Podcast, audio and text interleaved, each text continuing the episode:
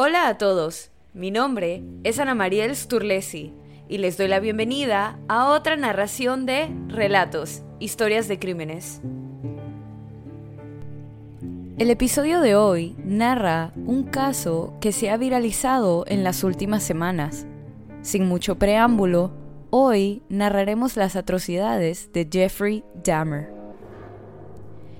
Jeffrey Dahmer nació el 21 de mayo de 1960 en Milwaukee, Wisconsin, el primero de los dos hijos de Joyce Annette y Lionel Herbert Dahmer, un estudiante de química y luego químico investigador. Algunas fuentes informan que Dahmer fue privado de atención cuando era un bebé. Sin embargo, otras fuentes sugieren que ambos padres adoraban a Dahmer cuando era un bebé y un niño pequeño, aunque se sabía que su madre era tensa, ávida de atención y lástima y discutidora con su esposo y sus vecinos. Cuando Dahmer ingresó al primer grado, los estudios universitarios de Lionel lo mantuvieron fuera de casa la mayor parte del tiempo. Cuando estaba en casa, su esposa, una hipocondríaca que sufría de depresión, exigía atención constante y pasaba cada vez más tiempo en la cama. Su depresión la llevó a intentar suicidarse tomando medicamentos contra la ansiedad. En consecuencia, ninguno de los padres dedicó mucho tiempo a su hijo, quien luego recordó que, desde una edad temprana, se sintió inseguro de la solidez de la familia recordando la tensión extrema y las numerosas discusiones entre sus padres durante sus primeros años. Dahmer había sido un niño enérgico y feliz, pero se volvió notablemente apagado después de una cirugía de hernia doble poco antes de cumplir cuatro años. En la escuela primaria se consideraba que Dahmer era callado y tímido, una maestra recordó más tarde que detectó signos tempranos de abandono en Dahmer debido a la ausencia de su padre y las enfermedades de la madre, cuyos síntomas aumentaron cuando quedó embarazada de su segundo hijo. No obstante, en la escuela primaria, Dahmer tenía un pequeño número de amigos. En octubre de 1966, la familia se mudó a Doylestown, Ohio. Ese mismo año, Joyce dio a luz a su segundo hijo y Lionel obtuvo su título y comenzó a trabajar como analista químico en otra ciudad. Desde temprana edad, Dahmer manifestó interés por los animales muertos.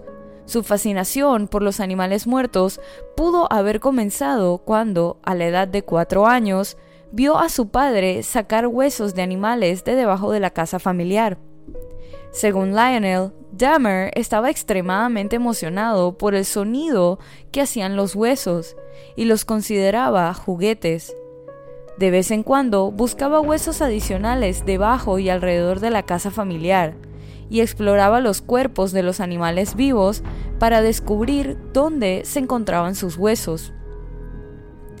Por tercera vez en dos años, la familia se mudó nuevamente la casa se encontraba en un acre y medio de bosque, con una pequeña cabaña a pocos pasos de la casa donde Dahmer comenzó a recolectar insectos grandes como libélulas y polillas y esqueletos de animales pequeños como ardillas. Dos años más tarde, durante una cena familiar en la que estaban comiendo pollo, Dahmer le preguntó a Lionel qué pasaría si los huesos de pollo se pusieran en lejía Lionel, complacido por lo que creía que era la curiosidad científica de su hijo, demostró cómo blanquear y preservar huesos de animales de manera segura. Dahmer incorporó estas técnicas de preservación en su recolección de huesos y también comenzó a recolectar animales muertos que diseccionaba y enterraba junto a la choza con los cráneos ocasionalmente colocados encima de cruces improvisadas. Según un amigo, Dahmer le explicó que tenía curiosidad por saber cómo encajaban los animales. En un caso, en 1975, Dahmer decapitó el cadáver de un perro antes de clavar el cuerpo a un árbol y empalar el cráneo con un palo en el bosque detrás de su casa como una broma. Más tarde invitó a un amigo a ver la exhibición, alegando que había descubierto los restos por casualidad. El mismo año que Lionel le enseñó a su hijo cómo preservar huesos de animales, Joyce comenzó a aumentar su consumo diario de pastillas contra la ansiedad, laxantes y pastillas para dormir, minimizando aún más su contacto tangible con su esposo e hijos. Cuando comenzó la escuela secundaria, Dahmer era visto como un paria. A la edad de 14 años, había comenzado a beber cerveza y alcohol fuerte durante el día, con frecuencia escondiendo su licor dentro de la chaqueta que usaba para ir a la escuela. Se sabe que le mencionó a un compañero de clase que le preguntó por qué bebía whisky escocés en una clase de historia matutina, le dijo que el alcohol que consumía era su medicina. Aunque en gran medida poco comunicativo, en su primer año, el personal veía a Dahmer como educado y muy inteligente, pero con calificaciones promedio. Cuando llegó a la pubertad, Dahmer descubrió que era gay pero no se lo dijo a sus padres. En su adolescencia temprana tuvo una breve relación con otro adolescente, aunque nunca tuvieron relaciones sexuales. Por admisión posterior de Dahmer, comenzó a fantasear con dominar y controlar a una pareja masculina completamente sumisa entre los primeros años y mediados de su adolescencia, y sus fantasías masturbatorias evolucionaron gradualmente hasta enfocarse en los pechos y torsos del foco de sus fantasías. Estas fantasías se entrelazaron gradualmente con la disección. Cuando tenía unos 16 años, Dahmer concibió la fantasía de dejar inconsciente a un corredor masculino en particular que encontraba atractivo y luego hacer uso sexual de su cuerpo. En una ocasión, Dahmer se escondió entre los arbustos con un bate de béisbol para acechar a este hombre. Sin embargo, este no pasó ese día en particular, estropeando su primer intento de atacar a alguien y convertirlo en su sumiso. Además, durante sus años de escuela secundaria, Dahmer se hizo conocido como un bromista y a menudo fingía tener parálisis cerebral o convulsiones en la escuela, lo que provocaba las risas de sus compañeros. Pero sus payasadas no se quedarían dentro de los límites de la escuela. A menudo realizaba estos trucos en las tiendas locales a cambio de limosna para comprar alcohol. Para 1977, sus calificaciones en la escuela habían decaído y su vida familiar también estaba sufriendo. Sus padres habían intentado recibir asesoramiento de parejas, pero seguían discutiendo. Y luego se vieron obligados a divorciarse cuando Lionel descubrió que Joyce había tenido una breve aventura. A los hijos se les dijo que el divorcio sería amistoso y que su padre se mudaría de la casa. Unas semanas antes de su graduación, uno de sus profesores observó a Dahmer sentado cerca del estacionamiento de la escuela, bebiendo varias latas de cerveza. Cuando el maestro amenazó con denunciar el asunto, Dahmer le informó que estaba experimentando muchos problemas en casa y que el consejero de orientación de la escuela estaba al tanto. Esa primavera, Joyce y su hijo menor se mudaron de la casa familiar para vivir con parientes, pero Dahmer ya tenía 18 años, por lo que decidió permanecer en la casa. Pero haberse graduado de la escuela secundaria y vivir solo fue el comienzo de las pesadillas cometidas por Dahmer. Dahmer cometió su primer asesinato en 1978, tres semanas después de haberse graduado. El 18 de junio recogió a un autoestopista llamado Stephen Mark Higgs, que tenía casi 19 años. Este atrajo al joven a su casa con el pretexto de beber. Steven, que había estado haciendo autostop para ir a un concierto de rock, accedió a acompañar a Dahmer a su casa con la promesa de unas cervezas, ya que éste tenía la casa para él solo. Según Dahmer, la visión de Hicks con el torso desnudo al borde de la carretera despertó sus sentimientos sexuales. Aunque cuando Steven comenzó a hablar de chicas, sabía que cualquier insinuación sexual que hiciera sería rechazada.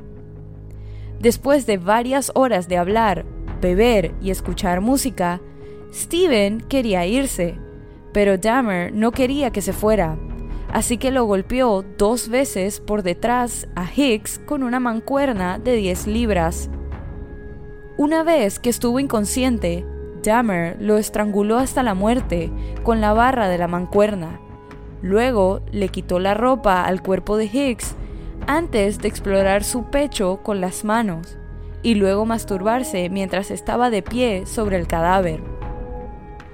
Al día siguiente, Dahmer diseccionó el cuerpo de Hicks en su sótano y luego enterró los restos en una tumba poco profunda en su patio trasero.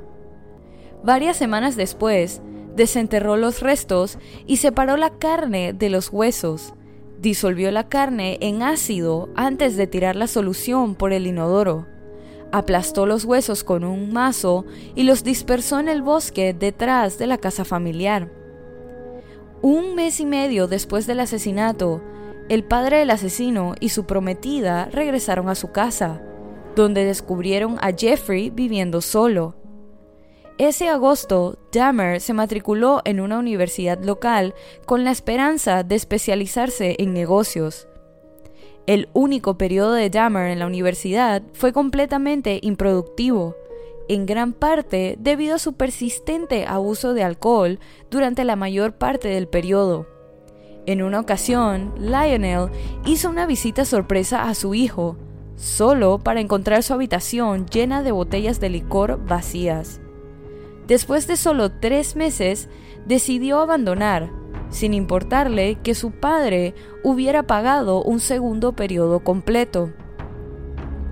Todavía con la esperanza de que su hijo tuviera un futuro, Lionel lo instó a unirse al ejército, lo cual hizo, pero ocasionalmente fue reprendido por intoxicación. En una ocasión, un caso de insubordinación resultó en que todo su pelotón fuera castigado, lo que le valió a Dahmer una fuerte paliza por parte de sus compañeros reclutas. El 13 de julio de 1979, Dahmer fue enviado a Alemania Occidental, donde se desempeñó como médico de combate y fue considerado un soldado promedio o ligeramente superior al promedio durante su primer año. Debido al abuso de alcohol de Dahmer, su rendimiento se deterioró y en marzo de 1981 se consideró inadecuado para el servicio militar y luego fue dado de baja del ejército. Recibió una descarga honorable, ya que sus superiores no creían que los problemas que Dahmer tenía en el ejército serían aplicables a la vida civil. Le dieron un boleto de avión para viajar a cualquier parte del país, pero este sentía que no podía regresar a casa para enfrentarse a su padre, por lo que optó por viajar a Miami Beach, Florida, tanto porque estaba cansado del frío como en un intento de vivir bajo sus propios medios. En Florida, Dahmer encontró trabajo en una tienda de delicatessen y alquiló una habitación en un motel cercano. Dahmer gastó la mayor parte de su salario en alcohol y pronto fue desalojado del motel por falta de pago. Inicialmente pasaba las tardes en la playa, mientras continuaba trabajando en la tienda de emparedados, hasta que llamó a su padre y le pidió regresar a Ohio en septiembre del mismo año. Después de su regreso a Ohio, Dahmer inicialmente vivió con su padre y su madrastra, e insistió en que le delegaran numerosas tareas para ocupar su tiempo mientras buscaba trabajo continuó bebiendo mucho, a pesar de que su padre estaba tratando de que dejara de hacerlo. Pero, después de ser arrestado por ebriedad y alteración del orden público, su padre y su madrastra se hartaron y lo enviaron a vivir con su abuela, quien era la única persona a la que le mostraba afecto. esperaban que su influencia, además del cambio de ubicación, pudiera persuadir a Dahmer de dejar de beber, encontrar un trabajo y vivir de manera responsable. Inicialmente, los arreglos de vivienda de Dahmer con su abuela eran armoniosos. Él la acompañaba a la iglesia, realizaba tareas domésticas de buena gana, buscaba trabajo activamente y cumplía con la mayoría de las reglas de la casa, aunque seguía bebiendo y fumando. A principios de 1982, Dahmer encontró empleo como flebotomista ocupó ese trabajo durante un total de 10 meses antes de ser despedido. Dahmer permaneció desempleado durante más de dos años, durante los cuales vivió del dinero que le daba su abuela. Finalmente encontró trabajo en 1985 en un club. Como tenía la mayor parte del día libre debido a su horario de trabajo de 11 pm a 7 am, decidió pasar un rato leyendo en la biblioteca. Mientras estaba sentado con un libro, un extraño le arrojó a Dahmer una nota ofreciéndole que le practicara una felación.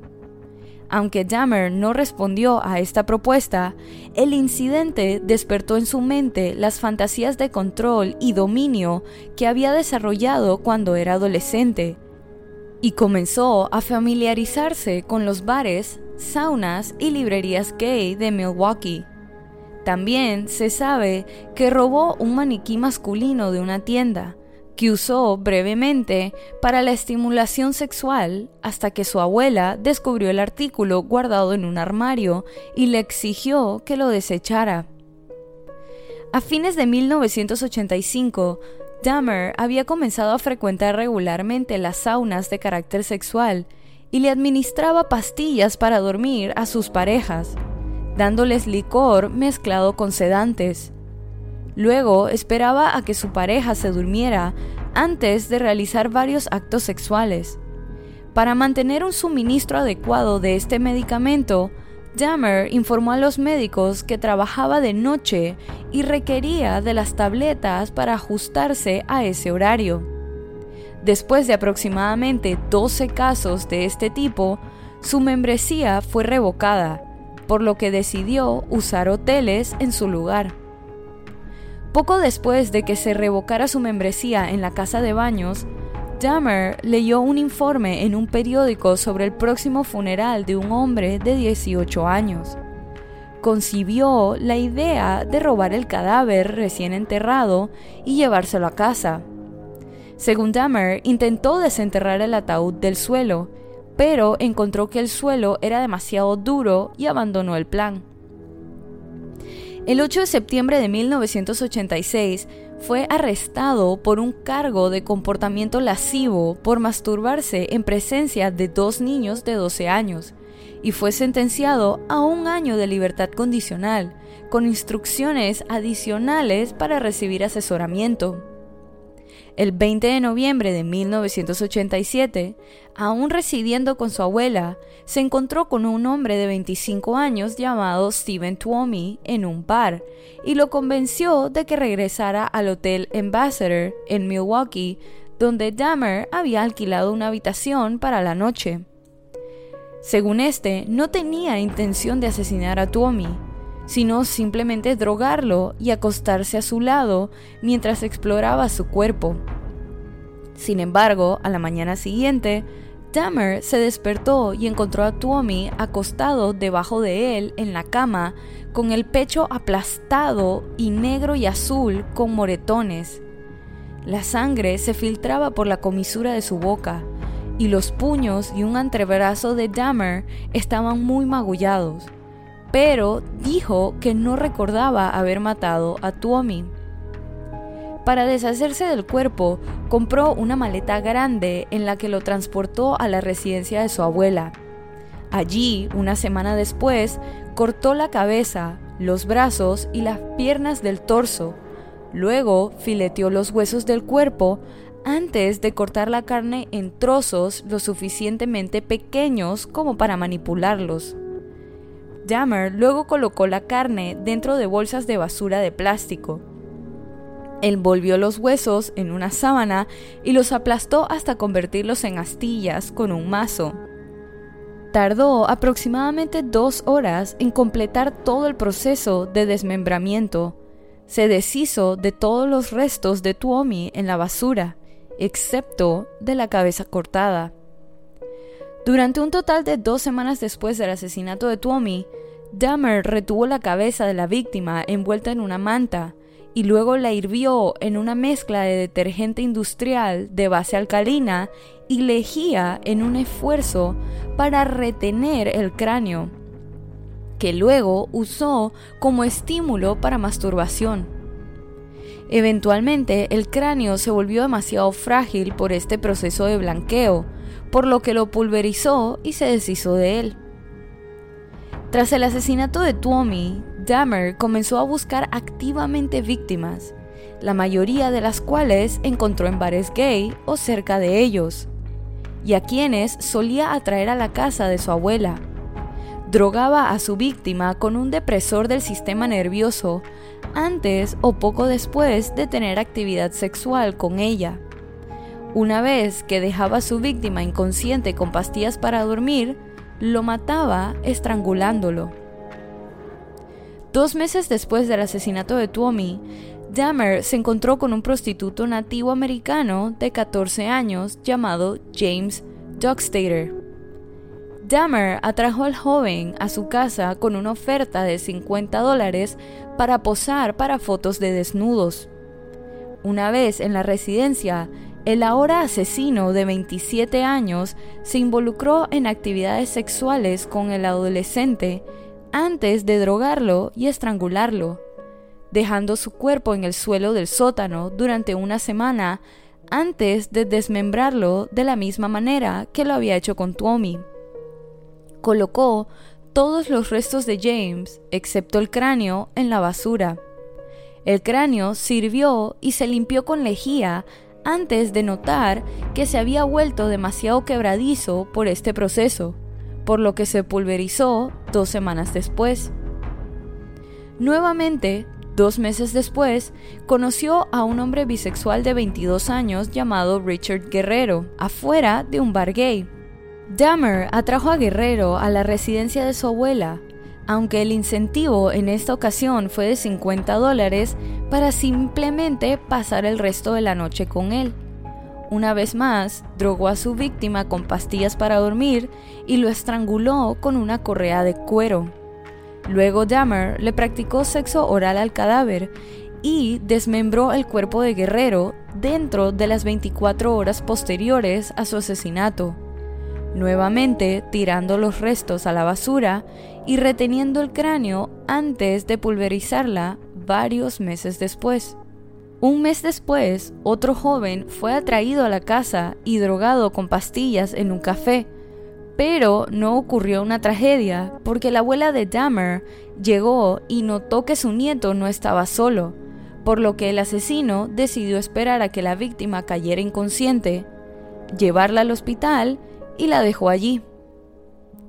En septiembre, su abuela le había pedido que se mudara, en gran parte debido a su forma de beber, su hábito de llevar a hombres jóvenes a su casa a altas horas de la noche y los malos olores que ocasionalmente emanaban tanto del sótano como del garaje.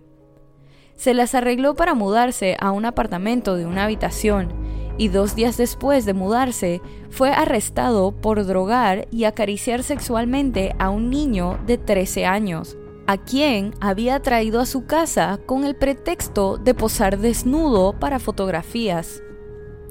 El padre de Dahmer contrató a un abogado para defender a su hijo, quien solicitó que su cliente se sometiera a una serie de evaluaciones psicológicas antes de sus próximas audiencias en la corte. Estas evaluaciones revelaron que Dahmer albergaba profundos sentimientos de alienación, una segunda evaluación reveló que era una persona impulsiva, desconfiada de los demás y consternada por su falta de logros en la vida. Se declaró culpable de los cargos de agresión sexual en segundo grado y de atraer a un niño con fines inmorales. Dos meses después de su condena y dos meses antes de su sentencia por agresión sexual, Dahmer asesinó a su quinta víctima, un aspirante a modelo mestizo de 24 años llamado Anthony Sears, a quien Dahmer conoció en un bar gay el 25 de marzo de 1989. Según Dahmer, en esta ocasión en particular no buscaba cometer un delito. Sin embargo, poco antes de la hora de cierre esa noche, Sears simplemente comenzó a hablarle. Dahmer acababa de regresar a la casa de su abuela, por lo que decidió atraer a Anthony a la casa donde practicaron sexo oral antes de drogarlo y estrangularlo. A la mañana siguiente, Dahmer colocó el cadáver en la bañera de su abuela, donde lo decapitó antes de intentar desollarlo. Le quitó la carne al cuerpo y pulverizó los huesos que tiró a la basura. Según el asesino, encontró a Sears excepcionalmente atractivo y Sears fue la primera víctima de la que retuvo permanentemente partes del cuerpo. Conservó la cabeza y los genitales de Sears en acetona y los guardó en una caja de madera. Finalmente, Dahmer fue sentenciado a cinco años de libertad condicional y un año en la casa de corrección con autorización para trabajar para que él también pudiera conservar su trabajo y se le exigió registrarse como delincuente sexual. Dos meses antes de su liberación programada del campo de trabajo, Dahmer fue puesto en libertad condicional de este régimen y sus cinco años de libertad condicional comenzaron en ese momento. Se mudó temporalmente con su abuela, pero luego se mudó a su propio apartamento más cerca del trabajo. Junto con sus pertenencias personales, se llevó las partes del cuerpo preservadas de Anthony Sears. Una semana después de mudarse a su nuevo apartamento, Dahmer había matado a su sexta víctima, un prostituto de 32 años llamado Raymond Smith, que pensó que iba a tener sexo con Dahmer por 50 dólares pero en cambio le dio una bebida drogada y le hizo lo que le había hecho a los demás para matarlo. Pero, a diferencia de los demás, esta vez tomó fotografías del cuerpo desnudo de Raymond, antes de desmembrarlo y hervir sus piernas, brazos y pelvis en una olla de acero con Soilex, lo que le permitió enjuagar los huesos en su fregadero Dahmer disolvió el resto del esqueleto de Smith, una vez más excluyendo el cráneo, en un recipiente lleno de ácido. Más tarde pintó con aerosol el cráneo de Smith, que colocó junto al cráneo de Sears sobre una toalla negra, dentro de un archivador de metal.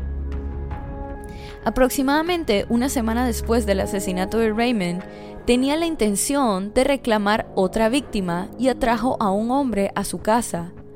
Pero esta vez Dahmer cometió el error de ingerir la bebida mezclada y cayó inconsciente.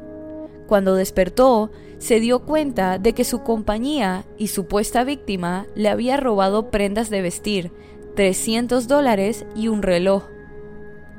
En junio de 1990, Dahmer atrajo a un conocido de 27 años llamado Edward Smith a su apartamento. Una vez más, drogó a la víctima y la estranguló.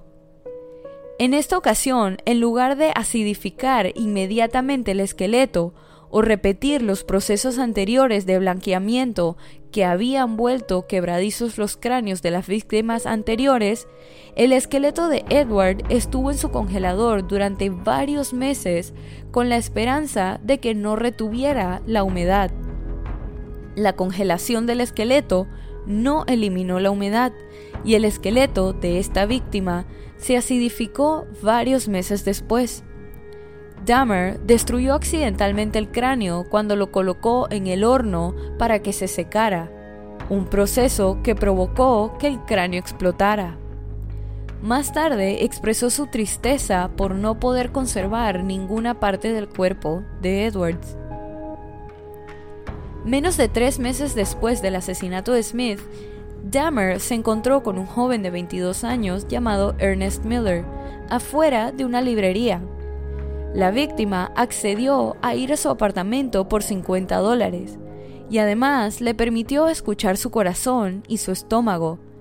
Cuando Dahmer intentó practicarle sexo oral a Miller, se le informó que costaría más, por lo que Dahmer le dio a su víctima una bebida mezclada con dos pastillas para dormir. Como solo tenía dos pastillas para su víctima, mató a Ernest cortándole una arteria con el mismo cuchillo que usó para diseccionar los cuerpos de sus víctimas. Este, en cuestión de minutos, estaba muerto. Una vez más, posó el cuerpo desnudo para varias sugerentes fotografías antes de colocarlo en su bañera para desmembrarlo. Durante este proceso en la bañera, el asesino besó y habló repetidamente con la cabeza cortada. Dahmer envolvió el corazón, los bíceps y las porciones de carne de las piernas de Miller en bolsas de plástico y las colocó en el refrigerador para su consumo posterior. Hirvió la carne y los órganos restantes, lo que le permitió enjuagar la carne del esqueleto, que tenía la intención de conservar. Para preservar el esqueleto, colocó los huesos en una solución ligera de lejía durante 24 horas antes de dejarlos secar sobre un paño durante una semana.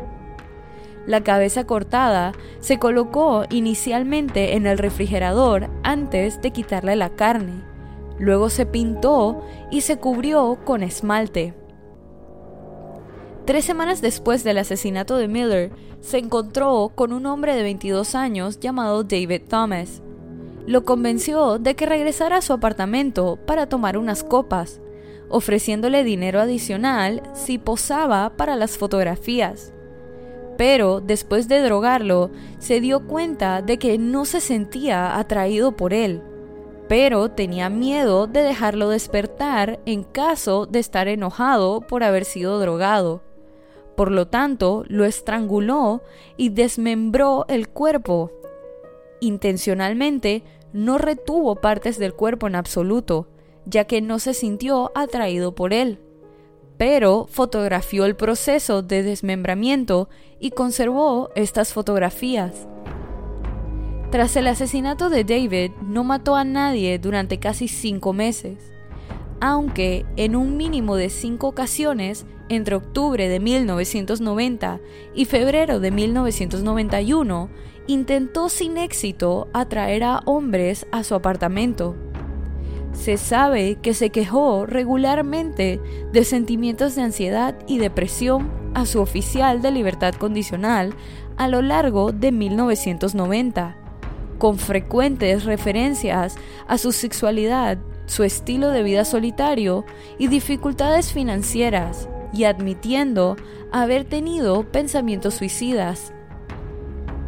En febrero de 1991 observó a un joven de 17 años llamado Curtis Strutter parado en una parada de autobús.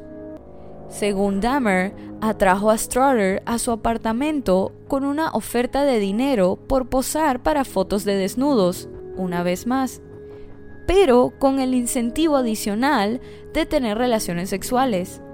Dahmer drogó a Curtis, le esposó las manos a la espalda y luego lo estranguló hasta la muerte con una correa de cuero.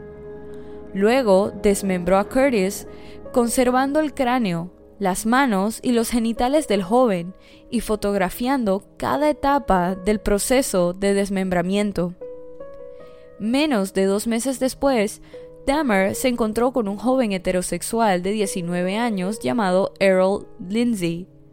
Dahmer atrajo a Lindsay a su apartamento, donde lo drogó, le hizo un agujero en el cráneo y le vertió ácido clorhídrico. Según el asesino, Lindsay se despertó después del experimento que tenía la intención de inducir un estado de sumisión permanente. Cuando despertó, dijo me duele la cabeza, ¿qué hora es? En respuesta a esto, Dahmer volvió a drogar a Errol y luego lo estranguló. Decapitó a Lindsay y retuvo su cráneo.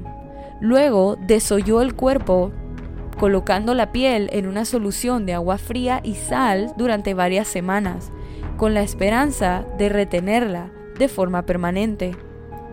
De mala gana, se deshizo de la piel de Lindsay cuando notó que se había vuelto demasiado deshilachada y quebradiza. En algún momento de 1991, otros residentes del complejo de apartamentos se habían quejado repetidamente al administrador del edificio de los malos olores que emanaban del apartamento de Jammer, además de los sonidos de objetos que caían y el sonido ocasional de una motosierra.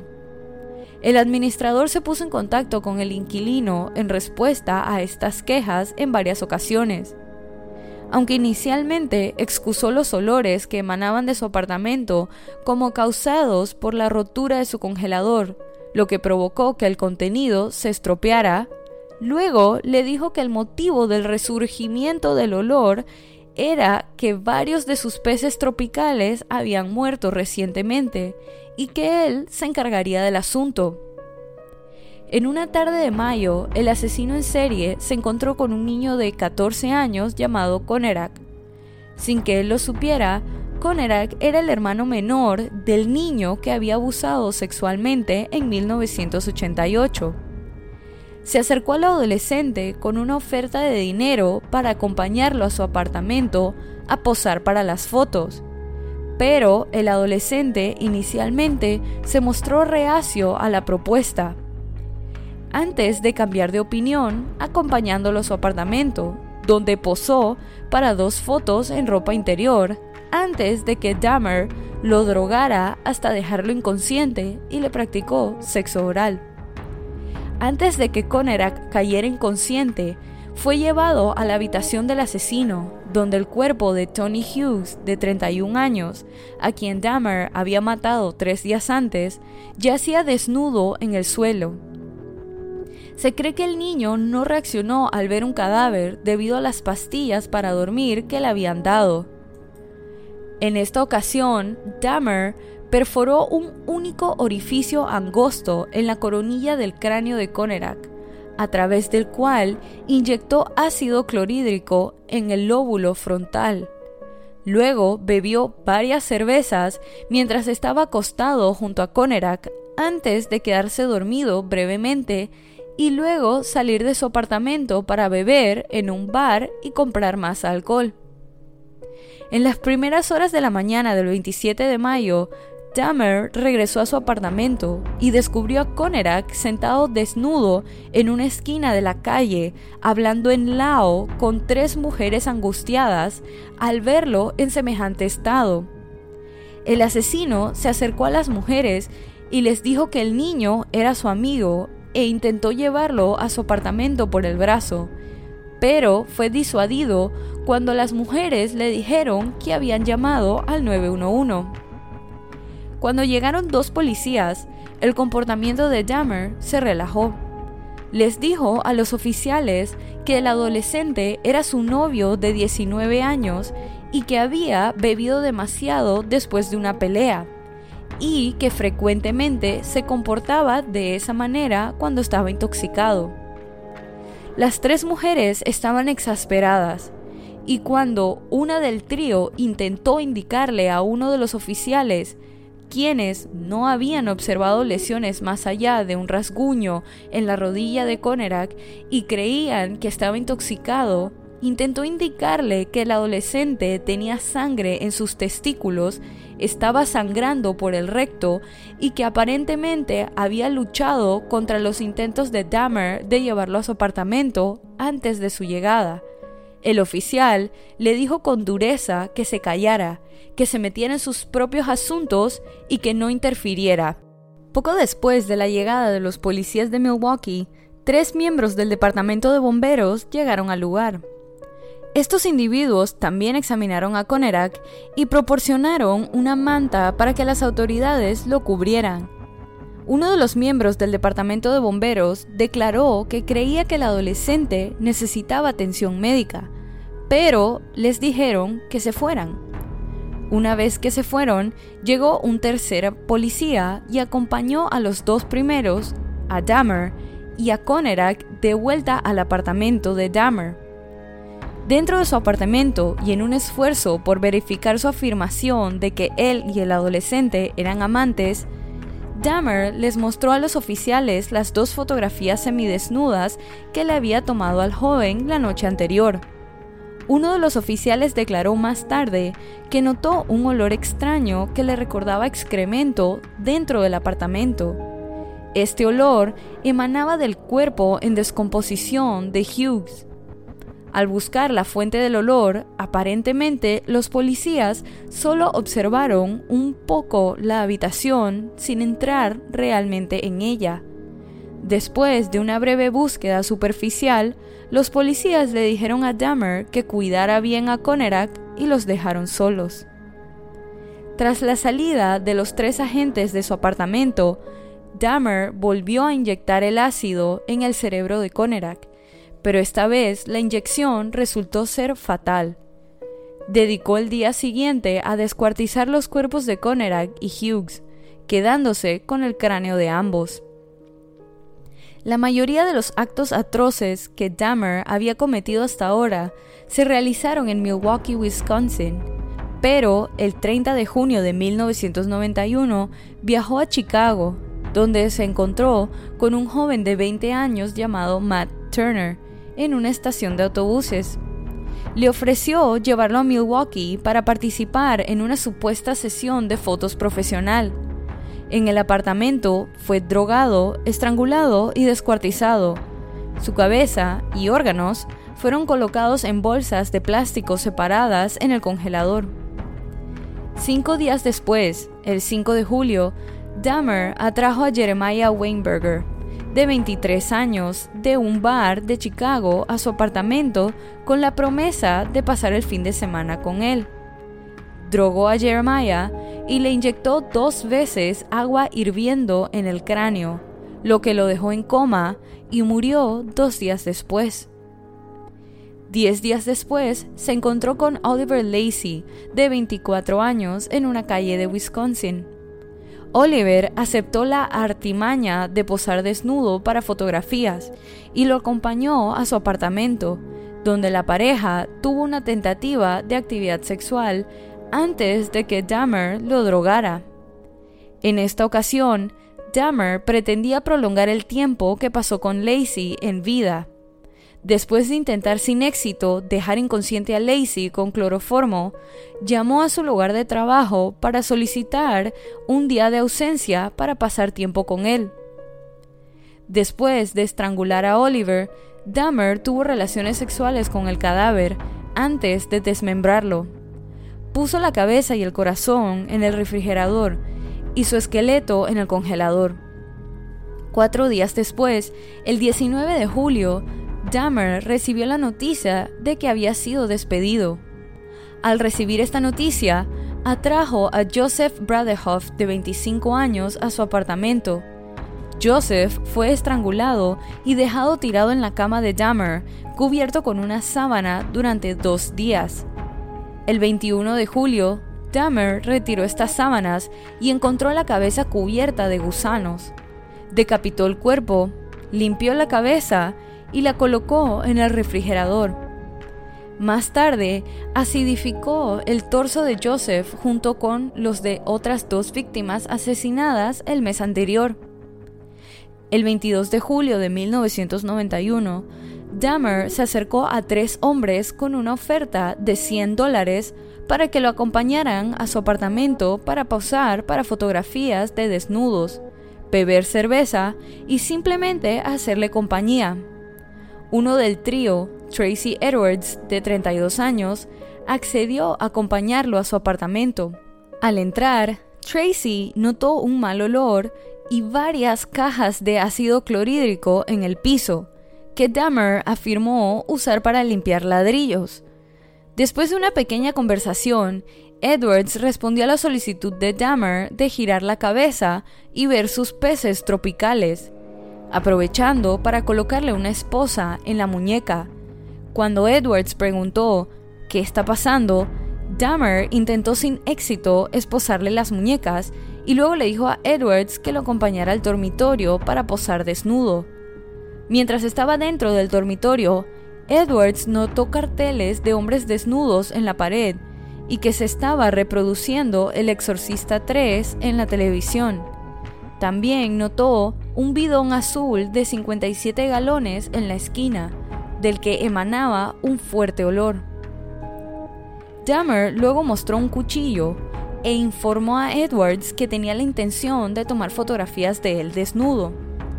En un intento por apaciguar a Dahmer, Edwards se desabotonó la camisa y le dijo que le permitiría hacerlo si le quitaba las esposas y guardaba el cuchillo. En respuesta a esta promesa, el asesino simplemente volvió su atención hacia la televisión. Edwards observó a Dahmer meciéndose de un lado a otro y cantando antes de volver a centrar su atención en él. Puso su cabeza sobre el pecho de Edwards, escuchó los latidos de su corazón y con el cuchillo presionado contra su víctima prevista, le informó a Edwards que tenía la intención de comerse su corazón. En continuos intentos por evitar que Dahmer lo atacara, Edwards repetía que era amigo de Dahmer y que no se iba a escapar. Edwards había decidido que saltaría desde una ventana o atravesaría corriendo la puerta principal sin seguro en la próxima oportunidad disponible. La próxima vez que Edward dijo que necesitaba usar el baño, preguntó si podían sentarse con una cerveza en la sala de estar, donde había aire acondicionado. Dahmer accedió y la pareja caminó hacia la sala de estar cuando Edward salió del baño. Dentro de la sala de estar, Edwards esperó hasta que observó que Dahmer tuvo un lapso momentáneo de concentración antes de solicitar usar el baño nuevamente. Cuando Edwards se levantó del sofá, notó que Dahmer no sostenía a las esposas, por lo que Edwards lo golpeó en la cara, lo que hizo perder el equilibrio a Dahmer y salió corriendo por la puerta principal.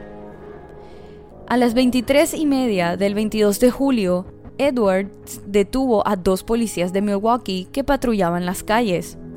Los oficiales notaron que Edwards tenía una esposa atada a su muñeca, después de lo cual les explicó a los policías que un monstruo le había puesto las esposas y preguntó si la policía podía quitárselas. Cuando las llaves de las esposas de los agentes no encajaron en el orificio de las esposas, Edwards accedió a acompañar a los agentes al apartamento donde, según dijo la víctima, había pasado las últimas cinco horas. Cuando los oficiales y Edwards llegaron al departamento, Dahmer invitó al trío a entrar y reconoció que él le había puesto las esposas a Edwards, aunque no ofreció ninguna explicación de por qué lo había hecho. En este punto, Edwards les reveló a los oficiales que Dahmer también lo había amenazado con un cuchillo grande y que esto había sucedido en el dormitorio. El asesino no hizo ningún comentario de esta revelación, indicando a uno de los oficiales que la llave de las esposas estaba en su tocador. Cuando el oficial entró en el dormitorio, Dahmer intentó llegar primero al cajón para recuperar la llave él mismo, después de lo cual el segundo oficial presente le informó que retrocediera. En el dormitorio, el primer oficial que entró en la habitación notó que había un cuchillo grande debajo de la cama. Vio un cajón abierto que, después de una inspección más cercana, contenía decenas de fotografías Polaroid, muchas de las cuales eran de cuerpos humanos en diversas etapas de desmembramiento. Después de una inspección adicional de las imágenes, se dio cuenta de que la decoración en ellas era la misma que la del apartamento de Dahmer. Luego procedió a caminar hacia la sala de estar para mostrárselas a su compañero y le dijo, estas imágenes son reales. Cuando Dahmer vio que el policía sostenía las fotos en su mano, luchó contra los oficiales en un intento de evitar el arresto. Los oficiales lo dominaron rápidamente, le esposaron las manos a la espalda y llamaron a un segundo patrullero para que los respaldara. En ese momento, uno de los oficiales abrió el refrigerador para revelar la cabeza recién cortada de un hombre de color en el estante inferior Mientras Dahmer yacía inmovilizado en el suelo bajo el peso del otro oficial, volvió la cabeza hacia los oficiales y murmuró las palabras, por lo que hice, debería estar muerto. Una búsqueda más detallada del apartamento realizada por la Oficina de Investigación Criminal de Policía de Milwaukee reveló un total de cuatro cabezas cortadas en la cocina.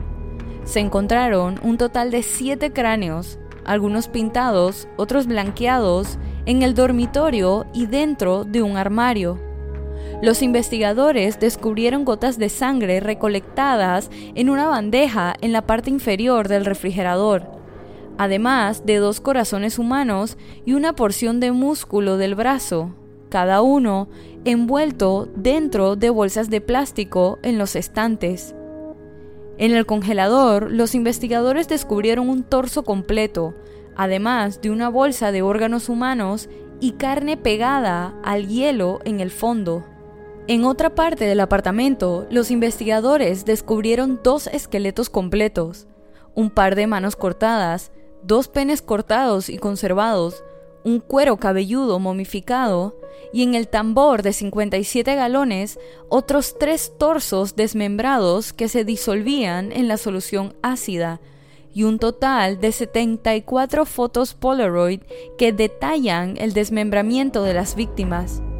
En referencia a la recuperación de partes del cuerpo y artefactos, el médico forense jefe declaró más tarde era como desmantelar el museo de alguien, más que una escena del crimen. A partir de la madrugada del 23 de julio de 1991, el detective Patrick Kennedy interrogó a Dahmer sobre los asesinatos que había cometido y las pruebas encontradas en su apartamento. Durante las dos semanas siguientes, Kennedy y más tarde el detective Dennis Murphy realizaron numerosas entrevistas con el asesino en serie, que, combinadas, sumaban más de 60 horas.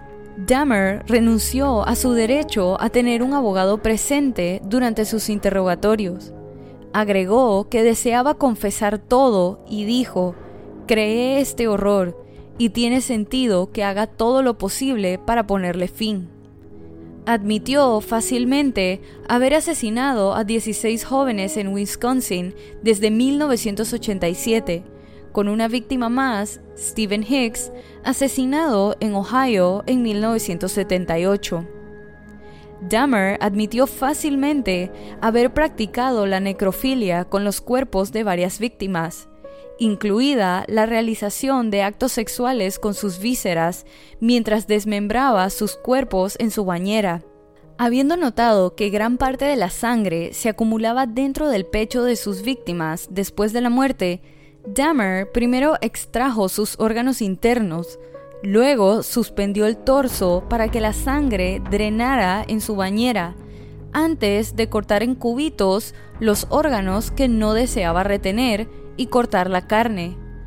Los huesos de los que deseaba deshacerse se pulverizaron o acidificaron y se usaron Soilex y soluciones de lejía para ayudar en la conservación de los esqueletos y cráneos que deseaba conservar.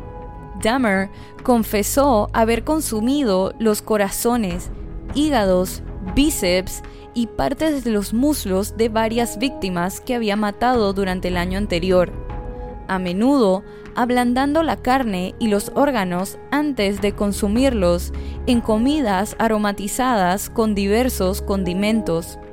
Al describir el aumento en su tasa de asesinatos en los dos meses previos a su arresto, dijo que había sido completamente arrastrado por su compulsión de matar y agregó, era un deseo incesante e interminable de estar con alguien, cueste lo que cueste, alguien guapo, realmente guapo. Simplemente llenó mis pensamientos todo el día.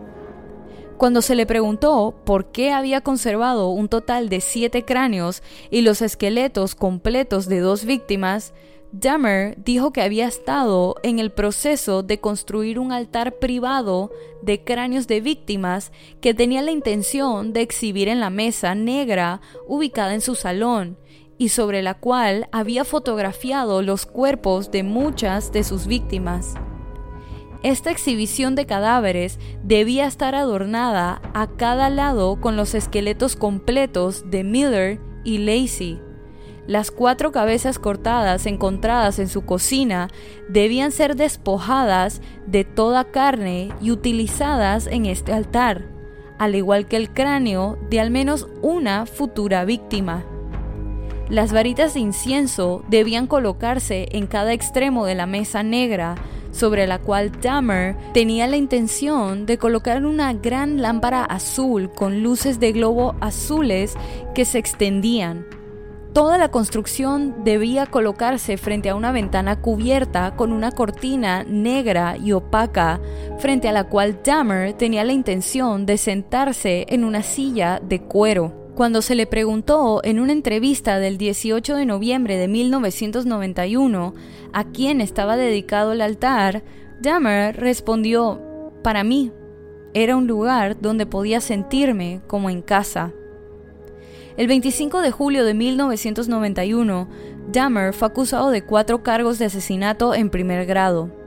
Para el 22 de agosto había sido acusado de otros 11 asesinatos cometidos en Wisconsin. Poco menos de un mes después, las autoridades de Ohio lo acusaron del asesinato de Hicks. Dahmer no fue acusado del intento de asesinato de Edwards ni del asesinato de Tommy. No fue acusado del asesinato de Tommy porque el fiscal de distrito del condado de Milwaukee solo presentó cargos en los que el asesinato podía probarse más allá de toda duda razonable. Y Dahmer no recordaba haber cometido este asesinato en particular para el cual no existía evidencia física del crimen. En una audiencia preliminar programada para el 13 de enero de 1992, Dahmer se declaró culpable, pero demente, de 15 cargos de asesinato. El juicio de Dahmer comenzó el 30 de enero de 1992. Los abogados en el juicio de Dahmer debatieron si padecía un trastorno mental o de personalidad la acusación afirmó que ningún trastorno privó a Dahmer de la capacidad de apreciar la criminalidad de su conducta, ni lo privó de la capacidad de resistir sus impulsos. La defensa argumentó que Dahmer sufría de una enfermedad mental y estaba impulsado por obsesiones e impulsos que no podía controlar. En su declaración de apertura, Gerald Boyle, en representación de Dahmer, dijo que su cliente no era un hombre malvado, sino que era un hombre enfermo. Reconoció que Dahmer había tenido relaciones sexuales con los cadáveres, cometió canibalismo y realizó lobotomías, pero lo hizo porque sufría de necrofilia, un trastorno psicológico en el que una persona tiene el deseo de tener relaciones sexuales con cadáveres. Pero el fiscal E. Michael McCann describió las múltiples formas en que Dahmer había demostrado que podía mantener el control de su comportamiento, como seleccionar con cautela a sus víctimas y matar siempre en un entorno cuidadosamente controlado. Una gran parte del juicio de Dahmer consistió en testimonios de psicólogos y psiquiatras sobre su estado mental. Los testigos de la defensa describieron un comportamiento que, en sus opiniones profesionales, indicaba una enfermedad mental. La doctora Judith Becker, quien diagnosticó a Dahmer como necrofilo, declaró, tiene una enfermedad mental. Eso es lo que impulsa su comportamiento. El doctor Carl Wallstrom vio el deseo de Dahmer de construir un templo con cráneos que había recolectado como potencialmente delirante y psicótico. El doctor Fred S. Berling dijo sobre el comportamiento de Dahmer, si esto no es una enfermedad mental desde mi punto de vista, no sé qué es. El doctor George Palermo, un psiquiatra designado por la corte, opinó que Dahmer sufría trastornos de personalidad antisocial, pero no encontró que cumpliera con la definición legal de locura. Los expertos de la acusación pintaron la imagen de un asesino que tenía el control de su comportamiento. El doctor Frederick Fosdal, testigo de cargo, testificó que Dahmer había dicho, tenía que tomar decisiones. Tomé las decisiones equivocadas. El testigo de cargo, el doctor Park Elliot Dietz, dijo que, aunque Dahmer era alcohólico, sus asesinatos habían sido bien planeados y deliberados. Además, señaló el uso de preservativos de Dahmer por temor a contraer el SIDA. Los presentes durante el juicio no solo tuvieron que escuchar en detalles sangrientos los crímenes cometidos por Dahmer, sino que el juicio también reabrió heridas. Muchos estaban molestos por el tratamiento policial del caso en general, pero en gran parte de ese enojo se debió a la mala decisión que tomó la policía al permitir que Conerak se quedara con Dahmer, incluso si creían que era solo un caso de violencia doméstica. El público también estaba enojado por lo mal que las autoridades habían servido a las personas de color y a los hombres homosexuales que constituían la mayoría de las víctimas de Dahmer. Estas tensiones se reflejaron en la sala del tribunal. Una barrera de vidrio a prueba de balas de ocho pies separaba a los espectadores de la sala del tribunal. La sala fue barrida en busca de explosivos antes de que la multitud entrara. Se reservaron asientos para los familiares de las víctimas, así como para el padre y la madrastra de Dahmer. El juicio de dos semanas tuvo sus argumentos finales el 14 de febrero de 1992 en los que Boyle dijo que su cliente estaba tan afectado mientras avanzaba en esta ola de asesinatos que no podía detenerse. Era un tren fuera de control en una vía de locura. La fiscalía mostró fotos de las víctimas de Dahmer durante el último discurso de McCann. Ha engañado a mucha gente, dijo McCann. Por favor, por favor, no dejes que te engañe a ti. Se instruyó a los miembros del jurado para que consideraran si Dahmer tenía una enfermedad mental y de ser así, si esto lo hacía incapaz de cumplir con la ley. Un hallazgo de cordura lo enviaría a prisión. Si el jurado lo declaraba incapaz de control, Dahmer debía ser enviado a una institución estatal de la cual luego podría solicitar su liberación. El 15 de febrero de 1992, 10 de los 12 miembros del jurado encontraron que Dahmer no padecía de una enfermedad mental. Como no se había determinado que Dahmer sufría de una enfermedad mental, no era necesario decidir la cuestión de su capacidad para controlarse a sí mismo. Después del veredicto, Dahmer tuvo la oportunidad de hablar. Este le dijo a la corte, Quería averiguar qué fue lo que me hizo ser tan malo y perverso. Los médicos me han informado sobre mi enfermedad y ahora tengo algo de paz. Dahmer cerró su declaración con lo siguiente. Sé que mi tiempo en prisión será terrible, pero merezco lo que sea que reciba por lo que he hecho. Gracias, Su Señoría, y estoy preparado para su sentencia, que sé que será lo máximo posible no pido una contraprestación. El juez Lawrence Graham condenó a Dahmer a 15 cadenas perpetuas consecutivas. Posteriormente, Dahmer fue juzgado por un asesinato en Ohio, donde fue declarado culpable y recibió otra cadena perpetua. La pena de muerte no era una opción para que el juez Graham considerara durante la fase de sanción, ya que Wisconsin había abolido la pena capital en 1853. Al enterarse de la sentencia de Dahmer, su padre Lionel y su madrastra Sherry solicitaron que se les permitiera una reunión privada de 10 minutos con su hijo antes de que lo trasladaran a la institución correccional de Columbia en Portage para comenzar su sentencia. Esta solicitud fue concedida y el trío intercambió abrazos y buenos deseos antes de que se llevaran a Dahmer.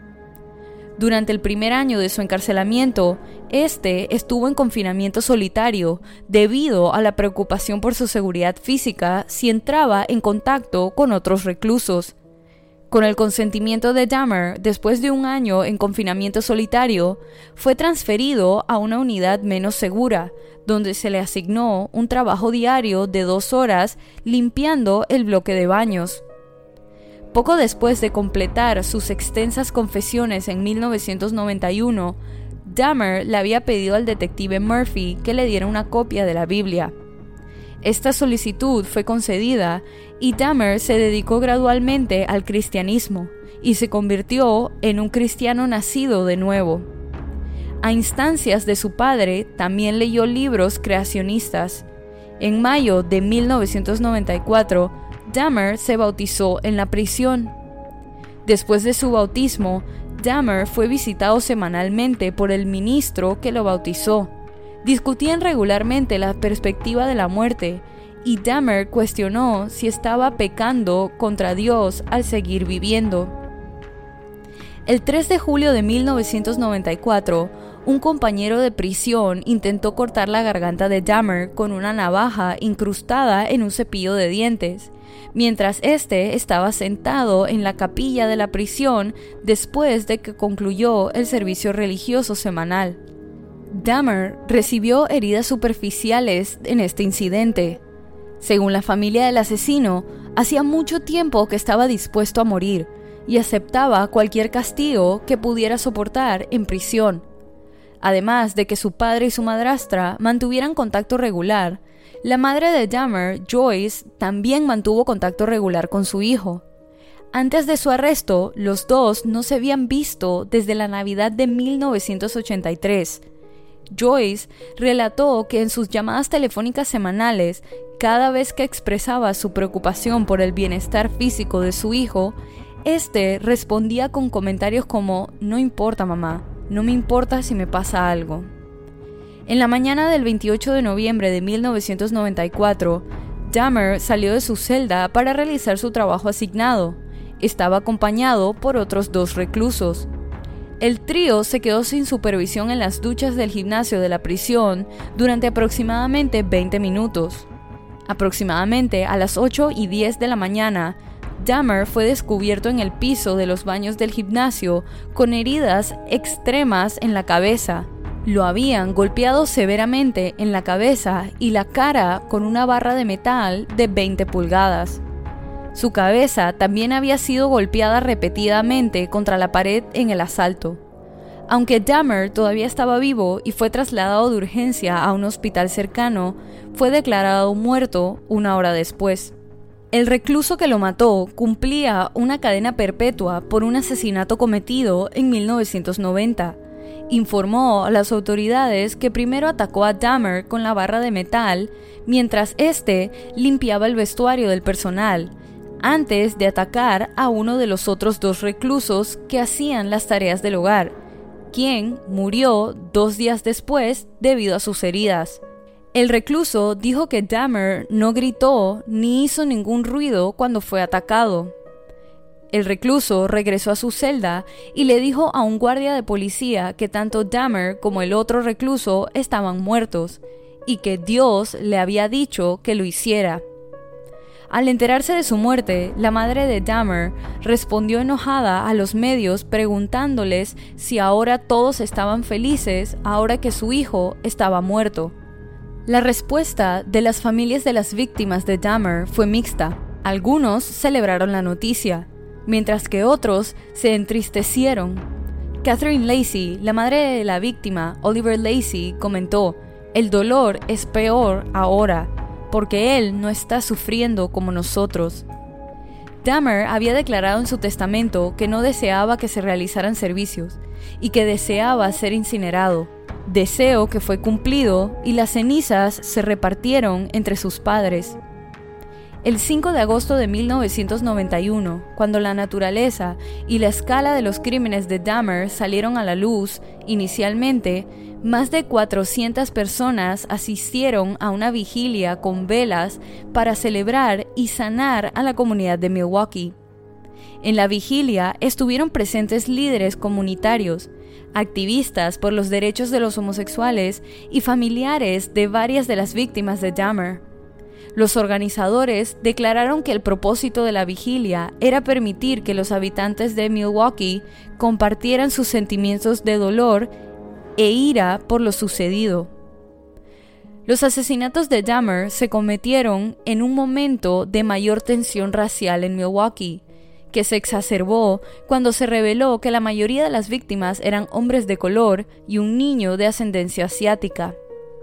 La escena gay de Milwaukee era generalmente clandestina y de naturaleza transitoria en el momento de los asesinatos, y muchos hombres homosexuales sexualmente activos usaban alias. Muchos en la comunidad gay de la ciudad estaban nerviosos por las intenciones de los demás después de que se conoció el alcance de los asesinatos de Dahmer, aunque el miedo y la desconfianza generados por los crímenes fueron efímeros. A medida que avanzaba la década de 1990, el uso de alias se volvió menos común entre los miembros de la comunidad. El complejo de apartamentos donde ocurrieron la mayoría de los asesinatos fue demolido y permanece como un espacio vacío. El patrimonio de Dahmer fue otorgado a las familias de 11 de sus víctimas, que habían demandado por daños y perjuicios. Un grupo cívico, Milwaukee Civic Pride, se estableció rápidamente en un esfuerzo por recaudar fondos para comprar y destruir las posesiones de Dahmer, algo que se hizo posteriormente y fueron enterradas en un vertedero no revelado de Illinois. Lionel Dahmer está jubilado y ahora vive con su segunda esposa Sherry. Ambos se han negado a cambiar su apellido y han profesado su amor por Dahmer a pesar de sus crímenes. En 1994, Lionel publicó un libro, A Father's Story, y donó una parte de las ganancias de su libro a las familias de las víctimas. La mayoría de las familias mostraron su apoyo a Lionel y a Sherry, aunque posteriormente tres familias demandaron a Lionel, dos por usar sus nombres en el libro sin obtener el consentimiento previo, y una tercera familia, la de Stephen Hicks, presentó una demanda por homicidio culposo contra Lionel, Sherry y su exesposa Joyce, citando la negligencia de los padres como la causa del reclamo. Joyce Flint murió de cáncer en noviembre del 2000. Antes de su muerte, había intentado suicidarse al menos en una ocasión, su hermano menor David cambió su apellido y vive en el anonimato. Jeffrey Dahmer mató a 17 jóvenes entre 1978 y 1991. 12 fueron asesinados en su apartamento. Tres víctimas fueron asesinadas y desmembradas en la residencia de su abuela. Su primera y segunda víctimas fueron asesinadas en la casa de sus padres en Ohio y en el Ambassador Hotel en Milwaukee respectivamente. Un total de 14 de las víctimas de Dahmer eran de diversas minorías étnicas y 9 de las víctimas eran afroamericanas. Dahmer insistió en que la raza de sus víctimas era incidental para él y que era la forma del cuerpo de una víctima potencial lo que atraía su atención. Muchos libros, películas, documentales, series de televisión e incluso producciones teatrales han vuelto a poner en relieve sus crímenes, siendo la recién estrenada serie actuada de Netflix Monster, The Jeffrey Dahmer Story, y próximamente una docuserie de la famosa plataforma titulada Conversations with a Killer, The Jeffrey Dahmer Tapes, que incluye entrevistas con expertos, testigos y testimonios dados por el asesino antes de su muerte. Y así culmina este episodio de Relatos, historias de crímenes.